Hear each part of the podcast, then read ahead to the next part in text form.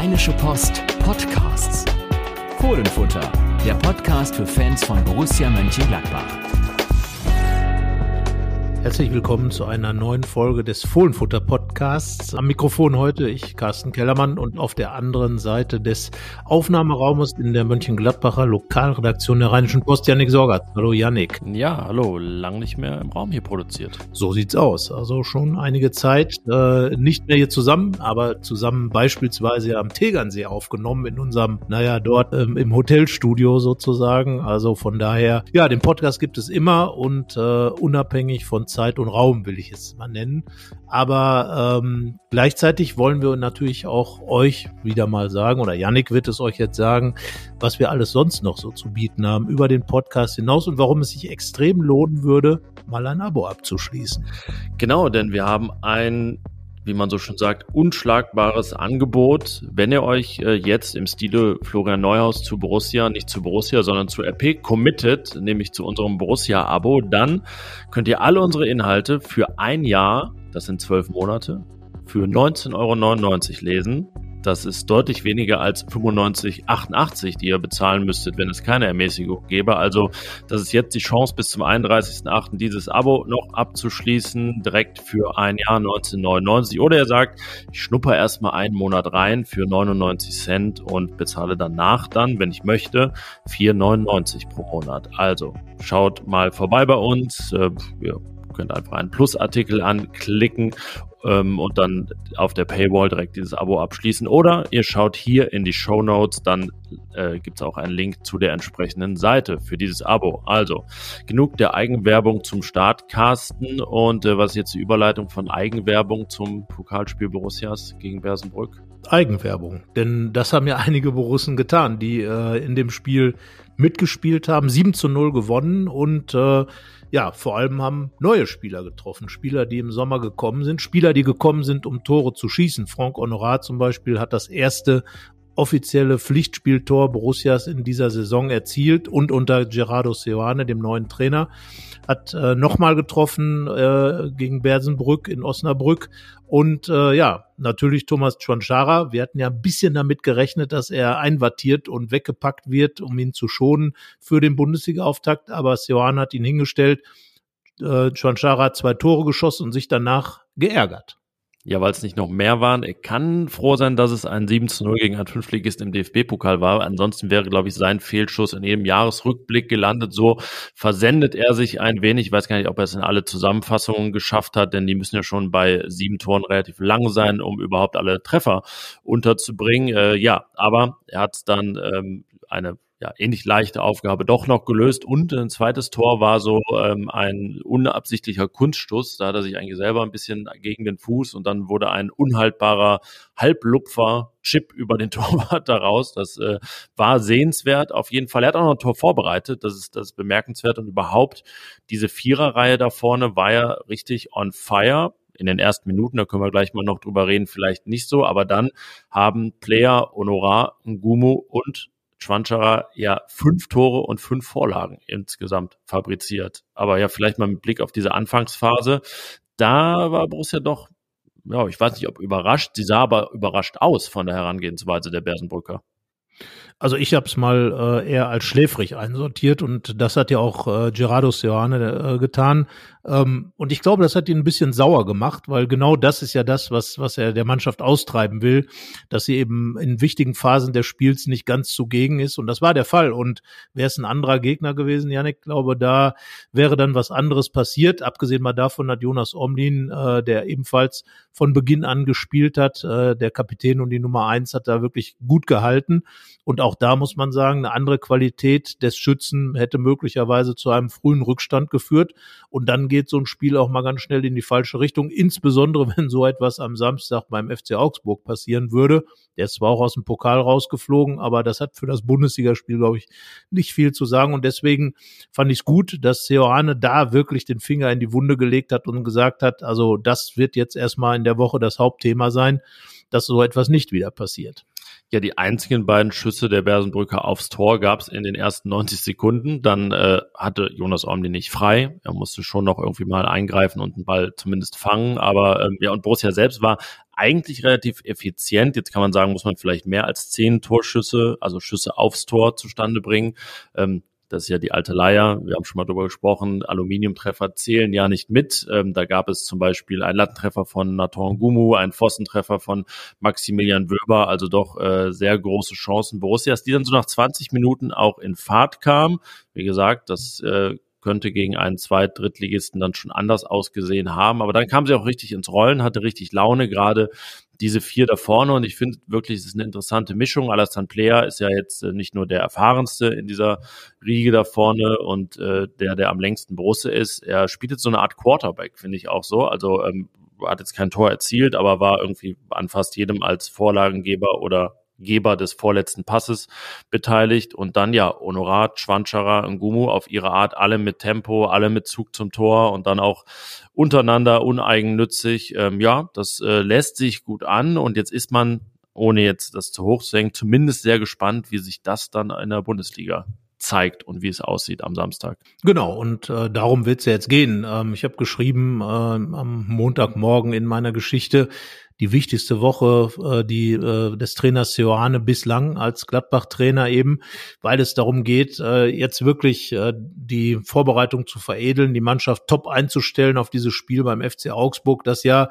dann die erste Visitenkarte des Trainers sein wird, äh, bei allem Respekt vor Bersenbrück, aber Du hast es ja im Vorfeld auch mal formuliert. Es war dann schon am Ende ein besseres Testspiel noch vom, äh, vom Aufwand her. Und die Bersenbrücker haben ja auch eigentlich ganz, äh, ganz fesch mitgespielt, haben gar nicht so diesen Bollwerk-Charakter dahingestellt, wie es oftmals die Kleinen tun, sondern hat das getan, was, was ja auch angekündigt war, dass sie eben mitgespielt haben, den Gladbachern dadurch natürlich Räume eröffnet haben, aber sehr ehrenhaft dieses 0 zu 7 eben äh, kassiert haben.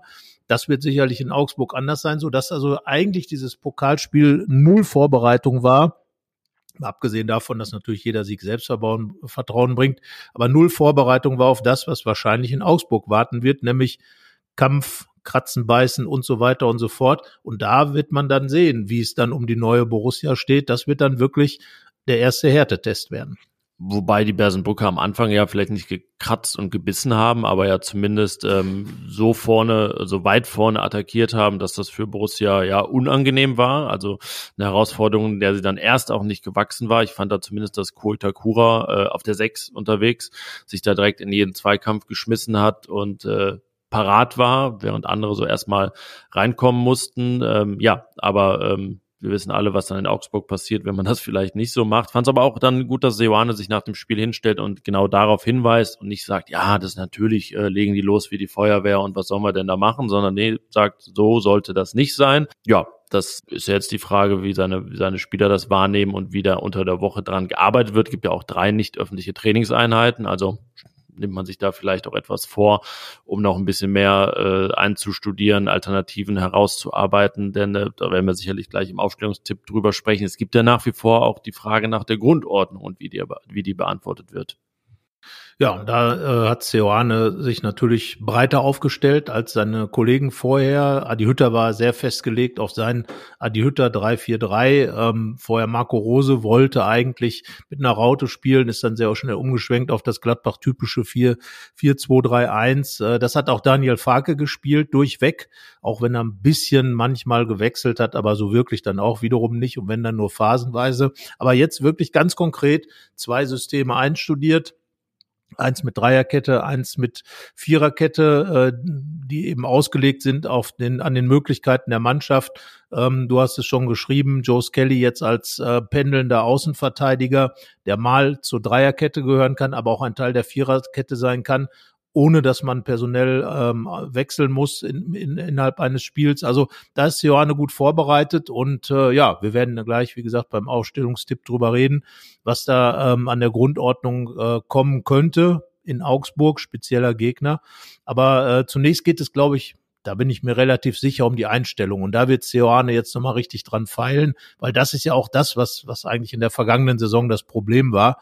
Da ging es ja oftmals gar nicht um Qualität, sondern um das Nicht-Abrufen von Qualität. Und das ist ja eine Einstellungssache. Und genau das ist ja das, was Seoane am Ende moniert hat, auch in Bersenbrück.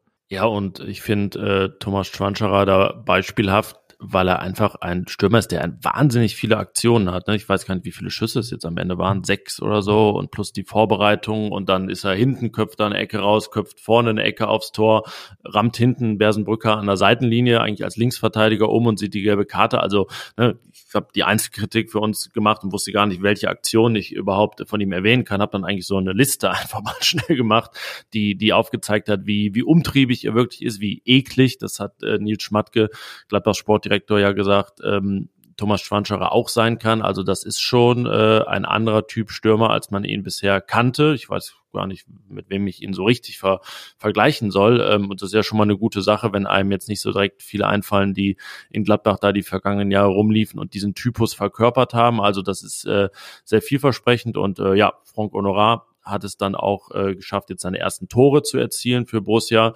und ist ja ansonsten wirklich auch immer da anspielbar auf der Außenbahn und äh, ne, startet los, darauf kann man sich immer verlassen und findet dann jetzt auch immer zuverlässige Abnehmer in der Mitte. Und äh, ja, Nathan Gumu haben wir die letzten Wochen, glaube ich, schon eigentlich ausgiebig gelobt, kann man aber auch nur noch mal wiederholen, was der mittlerweile abruft, wie er auch dann von links nach rechts wechselt und wieder zurück ins Zentrum selber zieht von links oder dann auch in der Mitte äh, die Abnehmer sucht. Ähm, ja, das ist sehr variabel, sieht sehr gut aus und äh, wirkt bereit für den ersten richtigen Härtetest in der Bundesliga, aber so richtig rausfinden wird man es dann erst am Samstag in der Fuggerstadt. In der Fuggerstadt, ja, Augsburg. Ähm wir haben kurz noch eben nachgeschoben, äh, in der zweiten Halbzeit haben dann noch Robin Hack und auch äh, Grant Leon Ramos ihre Tore geschossen. Das heißt also vier Neuzugänge waren unter den Torschützen, was ja gut ist. Äh, der Kollege Thomas Grulke hat sich ja dieser Jokerrolle von Hack nochmal gewidmet. Schöner äh, Chipball übrigens da vor dem Tor. Und äh, da wird ja was angeboten. Und das ist ja genau dieser Konkurrenzkampf, der vergangene Saison vielleicht ein bisschen gefehlt hat und den einen oder anderen Spieler zu sehr in Sicherheit gewogen hat, ähm, ihm da wirklich vielleicht auch die letzten Prozente, es geht ja wirklich teilweise nur um zwei, drei, vier Prozent mehr oder weniger Leistungen, die dann fehlen oder eben da sind. Im Moment scheinen sie da zu sein und ich glaube, dass Gerardo Seoane da ein Trainer ist, der wirklich extrem viel fordert. Ähm, jemand hat über ihn gesagt, dass er wirklich jemand ist, der, der die Leute richtig, richtig fordert, der aber auch dann entsprechend mit den Leuten umgehen kann. Also einmal dieser Spielerversteher, das war sicherlich auch äh, Daniel Fark, aber dann eben auch einer, der knallhart die Dinge einfordert. Das hat Jonas Omlin ja gesagt. Und ich glaube, das ist diese Mischung, die eine Mannschaft wie die von Borussia Mönchengladbach, die noch unfertig ist, die in der Entwicklung ist, die aber viel Potenzial hat, dass es eben braucht. Und dieses Potenzial, glaube ich, dass Seoane das im Moment ganz gut rauskitzelt. Aber du hast es schon gesagt, äh, die letzte Wahrheit, die wird Augsburg dann sein, beziehungsweise das, was dann folgt, Leverkusen und die Bayern. Und ähm, ja, aber zumindest lässt sich das, was Seoane bisher gemacht hat, ganz gut an. Und äh, er wird hoffen, dass er nicht zu dem Schluss kommen muss, zu dem Thomas Tuchel kam nach dem, nach dem Supercup, äh, als er sich gefragt hat, was haben wir eigentlich die letzten vier Wochen gemacht bei den Bayern. Ja, das ist äh, aktuell nicht anzunehmen, dass er das muss. Ich würde mal äh, dein Wort äh, unfertig aufnehmen und äh, vielleicht bevor wir dann ganz konkret über das Spiel gegen Augsburg sprechen, so das äh, Mini-Kader-Update geben. Es ist ja de facto nichts passiert. Ähm, es soll was passieren. Daran hat sich nichts geändert.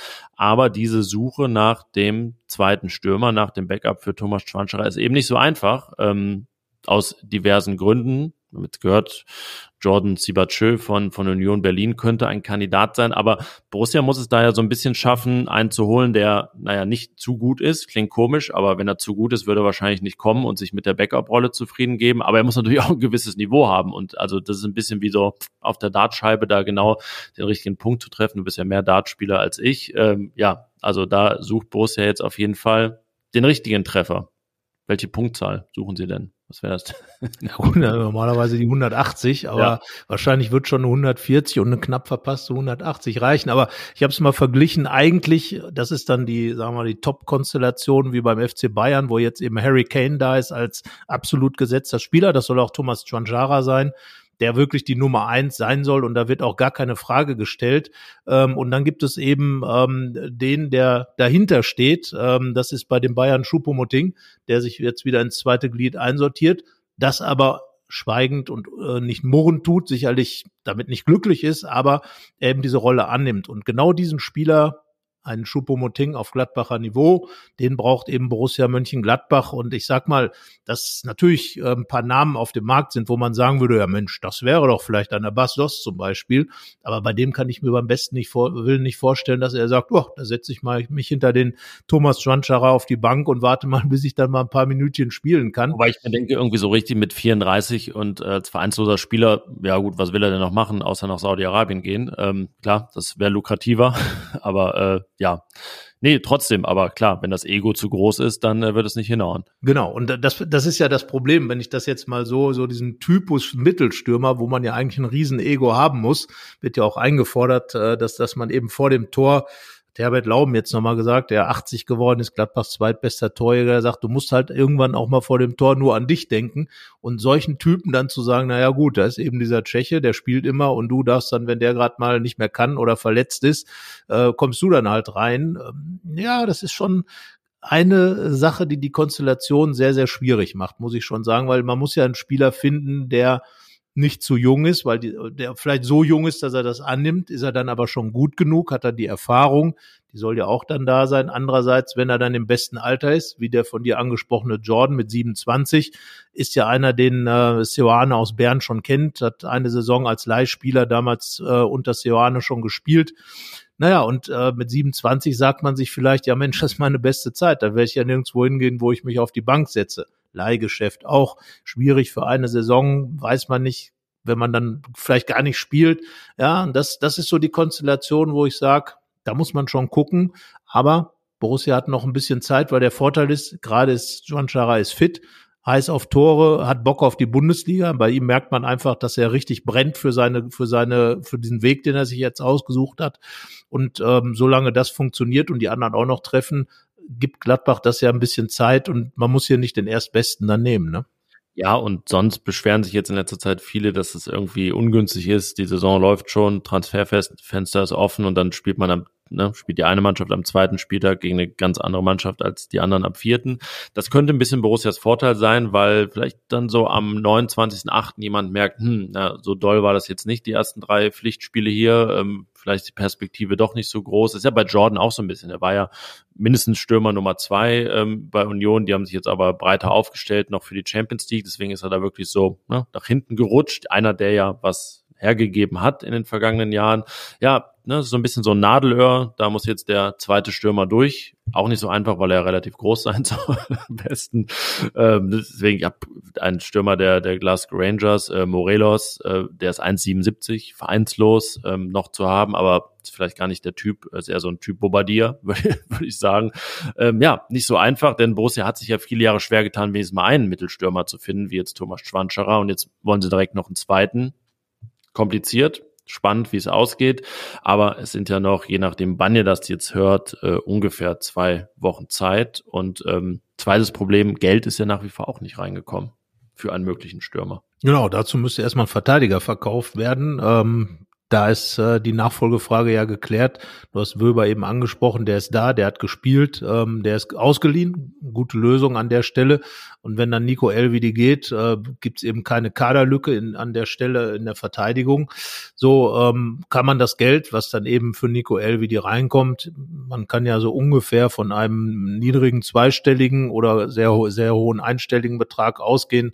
Irgendwas zwischen neun und zehn, elf Millionen maximal. Aber mit dem Geld könnte man dann natürlich arbeiten. Ähm, man könnte es sich da schon gut vorstellen, dass in einen Stürmer investiert wird. Andererseits ist man dann auch wieder da. Einer, der jetzt viel Geld kostet, wird dann auch nicht der sein, der sich ohne weiteres und äh, ohne zu murren auf die Bank setzt. Also vielleicht ist bei dem Stürmer auch eher eine Laie, wenn es dann irgendwie möglich wird oder eben im, im ähm, äh, kleineren äh, Millionenbereich ähm, dann eben eingekauft wird, weil es vielleicht auch schon älterer Spieler ist, der, wie du es eben bei Bas Dost ja gesagt, völlig zu Recht gesagt hast, vielleicht auch nicht mehr mehr den Anspruch hat, äh, 34 Spiele plus Pokal äh, 90 Minuten zu spielen, sondern sagt, ja, ich mache hier wirklich den Schupomoting, nenne ich es jetzt mal, äh, setze mich hin. Also dann wäre das Geld natürlich auch noch weiterhin zu investieren, vielleicht im zentralen Mittelfeld für den Reparierer, den den Wirkus, äh, Roland Wirkus, der Manager, mal aufgerufen hat, ähm, oder eben dann den, den ja wirklich sich die Fans fast schon sehnsuchtsvoll wünschen, Fabian Rieder, aus Bern, den Spieler, den Gerardo Serrano quasi erfunden hat als Profi. Ja, ähm, das sind die Optionen, die dann da sind und dann wird man eben gucken und ja, wie lange bleibt denn der LVD jetzt noch da? Ja, es ist jetzt, was haben wir denn heute? Wir nehmen Montag auf, am 14.8. Wir haben am Mittwoch, den 9. mit Roland Wirkus darüber gesprochen beim Rheinischen Bundesliga-Gipfel. Und ähm, ja, da hat er gesagt, dass es in den nächsten zwei Wochen schon über die Bühne gehen sollte, werde. Naja, es ist immer so die Frage, wie viel Konjunktiv dabei ist, weil am Ende stelle ich mir da auch die Frage, okay, jetzt ist es nicht über die Bühne gegangen bisher, weil es noch um gewisse Summen geht, Wolverhampton sich noch querstellt und gerade ein paar andere Sorgen hat. Ja, wann ist denn der Punkt, wo dann wer jetzt der beiden einknickt? Ähm, ja, das ist jetzt auch gar nicht so leicht zu prognostizieren und innerhalb der nächsten zwei Wochen würde ja heißen, bis zum ungefähr 23.8. Dann wäre immer noch eine Woche Zeit. Ja, und Zeit ist dann eben der Faktor. Wolverhampton setzt dann vielleicht auch auf diesen Zeitfaktor, wo man eben sagt, oh, wenn die Gladbacher, je mehr das Ende der Transferperiode kommt, die haben den Wöber geholt und vielleicht kriegen wir den dann zu dem Preis, den wir gerne ausgeben würden. Wobei ich jetzt immer davon ausgehe, dass ein Premier League Club eigentlich äh, in dem Bereich handlungsfähig sein sollte. Da geht es tatsächlich dann wahrscheinlich ums Wollen, vielleicht sogar ums Prinzip. Borussia denkt, die werden dann nervös und legen noch die Millionen drauf. Also beide hoffen, dass ja. sich irgendwer bewegt und naja, nicht, dass sich am Ende gar keiner bewegt. Das wäre natürlich gerade für Nico Elvidi dann problematisch, äh, denn wie gesagt, der Maximilian Wöber ist da, hat auch sofort gespielt, hat auch gut gespielt, ist, glaube ich, der Typ, den auch der die Mannschaft gut gebrauchen kann von, von seinem Gesamtkonzeption äh, her, dass er eben auch mal ein aggressiverer Spieler ist, äh, also ja, sagen wir mal schon härterer Typ Verteidiger. Und das ist ja auch das, was Seoane eigentlich will. Er ist ein Trainer, wir haben ja auch während des Trainingslagers die Geschichte mal gemacht, der schon wieder so auf die klassischen Figuren im, im Spiel auch setzt, auf den klaren Mittelstürmer, auf den klaren Verteidiger, ähm, äh, der dann eben der Wöber ist, oder vielleicht auch auf äh, einen Sechser, der dann wirklich diese Aufräumfunktion oder Organisationsfunktion hat in, in dieser Doppelsechs.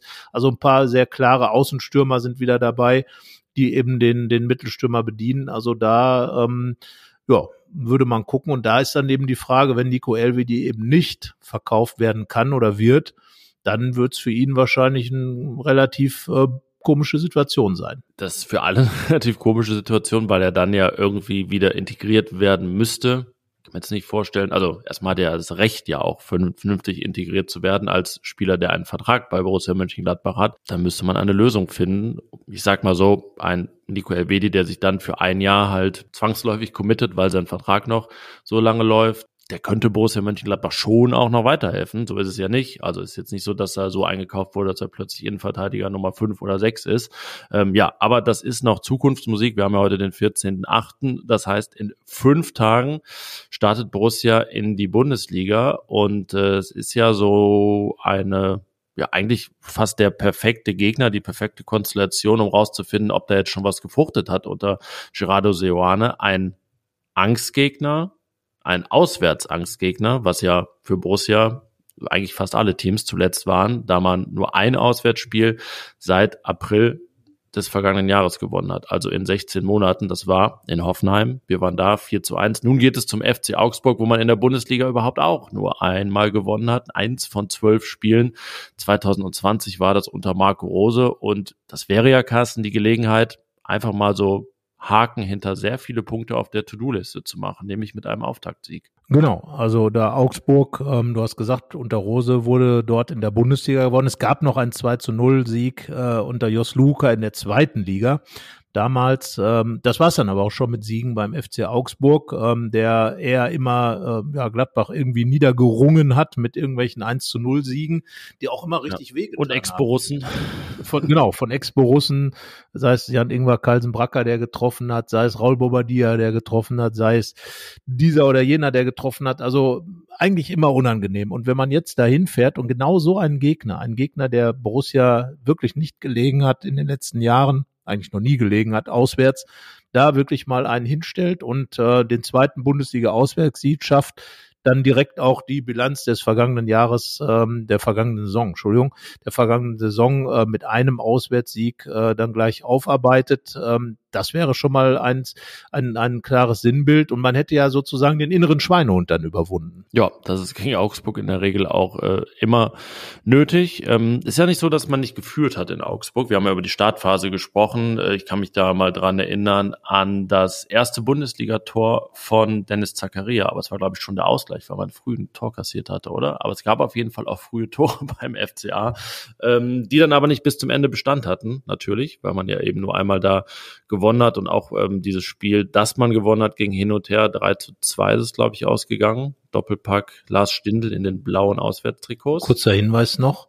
Lars Stindl hat bei der Wahl der Rheinischen Post äh, zum Spieler der Saison gewonnen. Das ist sozusagen das Abschiedsgeschenk der RP-Leser an Lars Stindl. Ja, und wie gesagt, er hat mit diesem Doppelpack ähm, den Auswärtssieg in Augsburg klar gemacht. Da sollte ja eigentlich per se dann jeder Spieler des Jahres werden, der das überhaupt mal geschafft hat.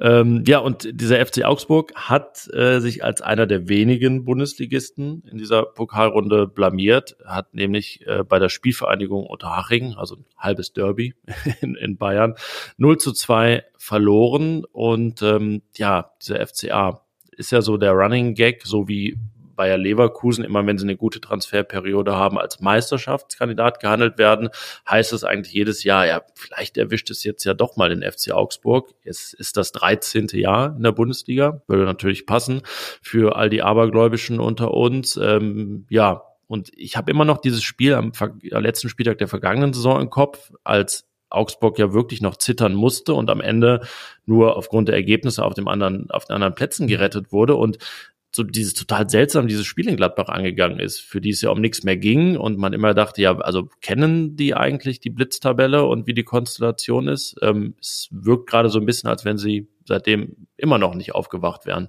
Tja, sie haben über die Ma über die Maßen seltsam gespielt, sag ich jetzt mal. Ähm, ja, keine Ahnung. Also auf jeden Fall ist es ja so, dass der FC Augsburg auswärts und zu Hause äh, doch schon zwei unterschiedliche F FC Augsburg sind, so ein bisschen wie es ja Gladbach auch äh, oft ist. Ja, es war schon etwas seltsam. Vielleicht haben sie einfach auf das gute Glück vertraut, die Augsburger. Ähm, die Gladbacher sollten jedenfalls nicht darauf vertrauen, dass die Augsburger es so angehen, wie sie es am letzten Spieltag der vergangenen Saison gemacht haben, in, in dem jetzigen Startspiel. Denn äh, gerade dieses Pokal aus ist natürlich was, was äh, die Augsburger jetzt so richtig nochmal anfeuern könnte. Denn, ähm, also ja, ich sage jetzt mal auf gut Deutsch, beschissener kann man ja eigentlich nicht in die Saison starten, als gleich äh, mit so einem äh, mit so einem Ding, dass du da beim unterklassigen Club ausscheidest Gerardo Seoane kann da ein Lied von singen, zweite Saison in Leverkusen, auch aus beim Drittligisten Elversberg. Also das sind so Dinge, die können eine ganze Saison irgendwie äh, überschatten und deswegen wäre es sehr, sehr wichtig für Augsburg jetzt aus deren Sicht gesehen, ähm, zu sagen, ja, jetzt müssen wir halt Gladbach schlagen und noch mehr als sowieso, man will ja immer gewinnen, das dürfte der Ansatz sein, aber dass daraus jetzt auch eine gewisse Grelligkeit entsteht und genau die wiederum die ist, mit der Gladbach nicht umgehen kann, oder, und das wäre jetzt der Fortschritt, konnte. Ja, am Ende ist jetzt eine Situation, wo wir, glaube ich, jetzt viel Mut, also wieder mutmaßen können gegen den FC Augsburg. Äh, da lass uns doch vielleicht mal über das Handfeste sprechen, nämlich das, was eine Stunde vor dem Anpfiff verkündet wird, die Aufstellung. Wir teilen sie euch jetzt noch nicht offiziell mit, aber wir sagen euch jetzt, wen wir in Borussias Startelf vermuten. Aufstellungstipp.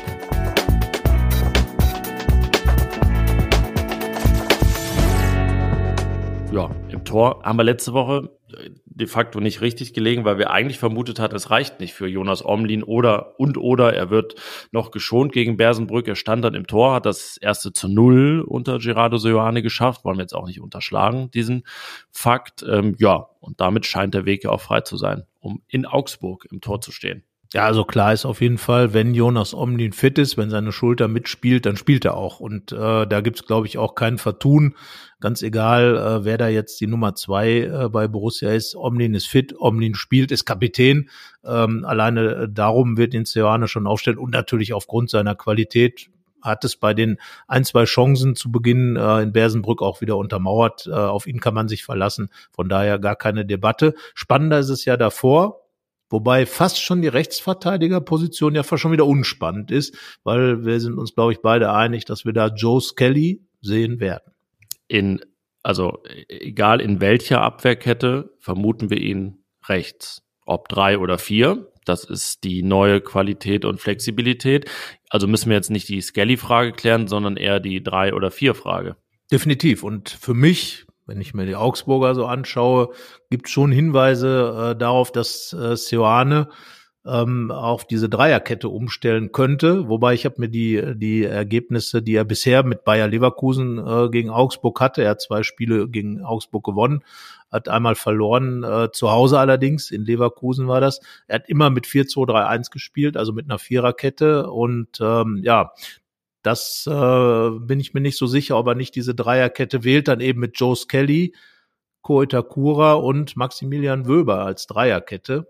Das wäre meine Variante, um eben gerade das Spiel breit zu machen gegen die eng gestaffelten, Aus, äh, gestaffelten Augsburger, das Spiel breit zu machen und immer wieder über die Flügelbälle eben in den Strafraum zu bekommen. Ja, uns würde auch mehrere potenzielle Probleme vielleicht lösen, bevor sie entstehen, denn äh, Luca Netz hat ja nun wieder defensiv, also es war jetzt kein wackeliger Eindruck, aber irgendwie schwingt da so mit, dass das alles nicht so rund ist gegen den Ball und auch äh, problematisch werden könnte. Das ist in einer dann gegen den Ball vielleicht Fünferkette auch einfacher zu lösen und Honorar und Netz, die dann die beiden Schienenspieler wären, haben ja auch das Tempo, ne, um dann trotzdem alleine im Prinzip die, die Seite zu beackern. Ähm, ja, und wenn wir dann schon mal nach vorne denken, hätten wir dann diese zwei Einser-Konstellation. Das lässt sich auch sehr flexibel bespielen, ähm, so eigentlich als äh, taktisches und Grundordnungselement in Stein gemeißelt ist ja, also ganz vorne der Mittelstürmer, Thomas Schwanscherer, so viel können wir spoilern, und ja, die reine Existenz einer Doppelsechs. Da gibt's eigentlich auch nichts dran zu rütteln. Ja, das hat Johann auch ganz klar gesagt. Das ist für ihn ein Faktor der Stabilität ähm, diese Doppel-Sechs. Ähm, die ganz modernen äh, Systeme kommen ja mit einem Sechser aus, ähm, aber äh, da, da hat eigentlich Seoane klar gesagt, dass in, in seiner Welt, äh, wo es eben auch um Stabilität geht, diese Doppel-Sechs eine Rolle spielt. Gesetzt dort würde ich auf jeden Fall sagen, Julian Weigel, weil er der klarste um jetzt mal in den Worten von Adi Hütter zu sprechen, der klarste Sechser im Kader ist, eben einer, der dafür Ordnung sorgt. Er ist nicht der Reparierer, von dem Roland Wirkus immer spricht, aber er ist der Ordnungsstifter. Und das ist ja das, worum es dann erstmal Ceoane geht, äh, von der Position aus Ordnung zu haben. Und neben ihm wird dann einer spielen, ähm, da sage ich, das ist Florian Neuhaus, der eben diese Sechser-Achter-Rolle spielt, die Umschaltrolle im Grunde genommen aus der Tiefe des Raumes. In Mönchengladbach ist das dann der Netzerraum. Da will dann der Neuhaus kommen. Und so hat das ja auch beschrieben. Er hat gesagt, dass er diese Achterrolle eigentlich sehr gerne spielt aber aus der tieferen Position, übersetzt heißt das von der Position vor der Abwehr aus, diesen, diesen Raum eben bespielen will. Und äh, ja, damit habe ich jetzt schon meine sechs, Doppel-Sechs verraten. und kein, kein Einspruch von mir. Es ist ja auch, wenn nicht Koitakura da spielt, äh, relativ einfach in Abwesenheit von Manu Kone und Christoph Kramer. Und äh, ich sag mal so, dass Rocco Reitz da jetzt in so einem Pokal Erstrundenspiel mit drei, wie viel verletzten Sechsern? Zweieinhalb im Prinzip. Neuhaus ja noch nicht in der Startelf und Fraulo so kurz vor Laie.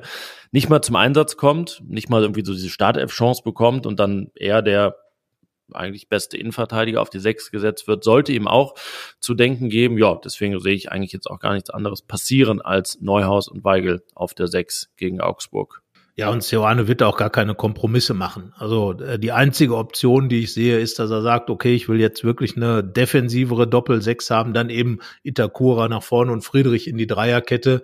Friedrich, der sich doch etwas schwer getan hat. Ich glaube es nicht, dass er es machen wird, weil er eben die, die Spielqualität von Neuhaus dann eben hat, aus der Tiefe heraus dann quasi seinen Zehner, seine Nummer zehn, seinen Spielmacher hat. Und äh, wenn man sich den, den Rest vorne anguckt, eben Ngumu ist ja eher ein Außenstürmer, der dann in der Mitte ein bisschen aktiv ist, daneben Player, ähm, ja, so, so eine, ja, das ist ja so ein klassischer Neuneinhalber dann eigentlich, der ähm, auf der Zehn dann spielt. Äh, also von daher Neuhaus dann als Playmaker von, von hinten heraus ähm, gute, gute Variante, die ja auch schon erprobt ist. Das darf man ja auch nicht vergessen, dass Neuhaus das ja schon unter Adi Hütter auch gespielt hat, unter, ähm, unter Daniel Farke gespielt hat. Ja, also unter Marco Rose vor allen Dingen, dann als Dennis Zakaria auch verletzt war ähm, und äh, die Champions League Qualifikation geschafft wurde und noch verletzt war und dann Champions League gespielt wurde, hat Neuhaus das alles gespielt. Ich meine, das ist die Position, aus der erwuchs der Pass in Mailand. Genau, weil so ein Pass kann man halt nur aus der Tiefe spielen, wenn man da sozusagen nach der alten Packing-Regel 20 Leute rausnimmt, so genau, ungefähr. Dann halt die Leute auch dazwischen sein. Genau, und deswegen. Also ich glaube, diese Aufstellung äh, ist sehr realistisch. Ähm, muss auch keiner mehr in Watte gepackt werden. Jetzt gilt's und äh, das gilt auch für Sioane. Ich bin sehr gespannt, äh, wie, wie seine Mannschaft jetzt auftreten wird, weil so wie man ihn einschätzt, äh, wird er da schon extrem viel Wert drauf legen. Er legt ja auch viel Wert auf, auf den äußeren Eindruck, dass eben jetzt schon in diesem ersten Spiel klar wird, das ist meine Borussia, das ist die Sohane Borussia, da ist was anderes auf dem Platz als vorher. Und ich glaube, äh, deswegen wird er diesem Spiel auch entgegenfiebern und äh, sagen, ich will wirklich das sehen, was wir gemacht haben in der Vorbereitung. Viele gute Sachen wurden veranlagt, muss man jetzt eben dann umsetzen. Und ähm, ja, wie gesagt, Augsburg ist dann eigentlich genau der richtige Gegner dafür. Ja, das ist gleich zum Start eine Statement-Chance und ja, Auswärtssiege zum Auftakt. Das gibt's nun wirklich auch nicht oft bei Borussia. Äh, oh, müssen wir den Kollegen Thomas Gohlke in die in die Annalen schicken. Äh, ich weiß, er hat irgendwann mal nachgeguckt, dass glaube ich erst fünf oder so gab in Borussias Bundesliga-Geschichte. Natürlich klar, hier ist das zweite Mal, spielt man in der Regel zu Hause. Borussia meine ich auch etwas häufiger als auswärts, aber Auswärtssiege zum Auftakt, das ist nun wirklich nicht so häufig. Mir fällt jetzt gerade keiner an, aber ich bin auch nicht Thomas also, Kuhlke. Man war mal virtueller Tabellenführer auswärts, äh, als man 3-0 beim VfL Bochum führte 2009, aber dann ging es 3-3 aus am Ende. Ja, also ist dann auf jeden Fall kein Sieg. ähm, dann gab es mal ein 0 zu 3 in Dortmund zum ersten Spieltag. Ähm, ja, dann hat man das öffnen, ab und zu mal in München ähm, außer 2012. Ach so, ja, ach so, ja, okay, ja, ja. Beim FC Bayern, das wir schneiden es nicht, wir schneiden es nicht. das ist natürlich, ja, aber man sieht so, so monumental und selten ist es. Quasi immer, wenn man das geschafft hat, ist daraus etwas ganz Großes erwachsen. Ist jetzt natürlich ein bisschen, ja, ich habe es noch geschrieben am Freitag, klar. In München 2011. Igor de Camargo. Ja, genau, 2011, nicht 2012, aber die Saison 2011, 2012 und äh, ja, ein herrlicher Pass von Ruhl Brauers damals. Ich war im Stadion, ähm, also ein langer Schlag von Ruhl Brauers. Lange Befreiungsschlag. Man könnte es so sagen, dann ein neuer, der geglattbach hat, äh, geglattbacht hat, so muss man es ja fast nennen. Und dann Igor de Camargo äh, halsbrecherisch den Ball ins Tor ge gestupst mit dem Kopf und äh, ja, Gladbach gewinnt 1-0 und ist am Ende vom äh, Fastabsteiger zum Champions League Qualifikationsteilnehmer geworden, zum Playoff-Teilnehmer. Und äh, ja, so rasant passiert's nicht immer, aber das zeigt also Auswärtssiege im süddeutschen Raum können etwas anstoßen. Ja, bevor wir uns jetzt noch weiter verrennen äh, und noch überlegen, welche es gab, vielleicht schauen wir euch das, schauen wir das mal in Gänze nach, noch diese Woche, welche es da gegeben hat zum Auftakt. Ansonsten, ja, erinnert man sich nicht wirklich dran, ja dann auch zeitweise selten genug, dass man überhaupt irgendwann mal auswärts gewonnen hat im Laufe der Saison. Aber das ist jetzt vielleicht eine ganz gute Hinleitung zu unserem Tipp, denn äh, ja, wie war es denn jetzt? Äh, wir können ja mal auflösen. Pokal. Ah, ich war am nächsten dran. Mit das einem 9 zu 1 Tipp. Und du warst aber näher dran als der Kollege. Warte, du hast 12 zu 1 in 7. Nee, ihr wart gleich nah dran. Er hatte 5 zu 2 getippt. Also so ist das. So kann man mit einem 12 zu 1 und einem 5 zu 2 gleich nah an der Wahrheit dran sein. Wobei natürlich das 12 zu 1 ein Rekordergebnis gewesen wäre. Darauf wollte ich nochmal klar hinweisen. Jetzt ist es äh, einsortiert, ja, im äh, im äh, Bereich des sechsten Platzes, äh, dieses 7 zu 0, wenn man die Rekordsiege nimmt. Und Hastedt bleibt ganz oben mit dem 1 zu 11. Also Glückwunsch nach Hastedt, Bremer, Bremer Raum. Und äh, ja, also ich würde jetzt mal sagen, du darfst mit dem Tipp beginnen, aber ich kann dir jetzt schon verraten, dass ich nicht 1 zu 11 tippen werde. ja, sondern wieder 1 zu 12, ne Quatsch.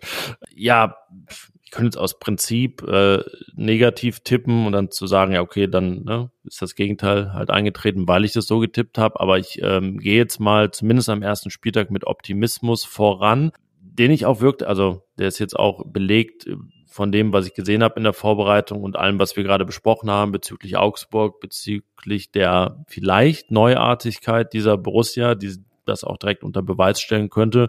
Und das will ich untermauern mit einem 2 zu 1 Tipp für Borussia, also einem Auswärtsauftaktsieg. Ja, das ist natürlich äh, eigentlich der klassische Tipp an, äh, an diesem, zu diesem Spiel. Also nach dem, was wir die ganze Zeit erzählt haben, kommt man da am nächsten drauf. Und jetzt sag ich, weil ich aus Prinzip was anderes sagen will, nicht, dass dann hinterher heißt, du äh, erzählt immer das Gleiche, sage ich jetzt eins zu eins und sage, dass Thomas Juanchara das eins zu eins erzielt, so wie damals Alassane Player 2018 in seinem ersten äh, Bundesliga, als er sein erstes Bundesligator erzielt hat, damals ein Kopfballtor nach einer Ecke ähm, zum 1 zu 1 und das macht Chara jetzt auch, weil die Augsburger durch irgendeinen Glücksschuss oder durch irgendeinen Fernschuss irgendwie 1-0 in Führung gehen und dann äh, zielt Schwanschara den Ausgleich und ist dann schon mal der Punkteholer für Gladbach und ja, 1 zu 1. Wer ist denn noch an Ex-Borussen da? Ach, ist, ja, Augsburg hat natürlich gut eingekauft, dahingehend. Also ähm, Reese Oxford ist, glaube ich, noch verletzt, ähm, deswegen fällt der aus als, äh, aber ja, der FCA scoutet ja im Prinzip danach, wer hat mal für Gladbach gespielt, wen könnten wir holen, um dann zumindest gegen Gladbach zu gewinnen, nämlich Sven Michel ist da der in Gladbach damals so als halb U23 Spieler, halb Profi nicht viel gerissen hat, mittlerweile aber doch in der Bundesliga. Er ist neu beim FCA und ja, das äh, ist ja prädestiniert, um das eins zu eins zu schießen oder ich habe ja auch ein Tor für Augsburg getippt, zumindest dieses Tor.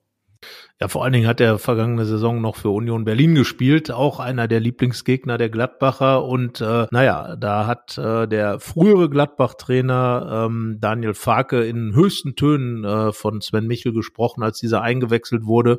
Da hat er ganz Gladbach in Angst und Schrecken versetzt, der Michel. Und äh, ja, hat er inzwischen dann auch ähm, Europapokalspiele auf dem Buckel. Also da hat Augsburg schon finde ich, einen geholt, der inzwischen einen guten Namen sich erarbeitet hat und äh, mit Sicherheit auch einer ist, auf den Gladbach aufpassen muss, ähm, also die Gladbacher Defensive aufpassen muss.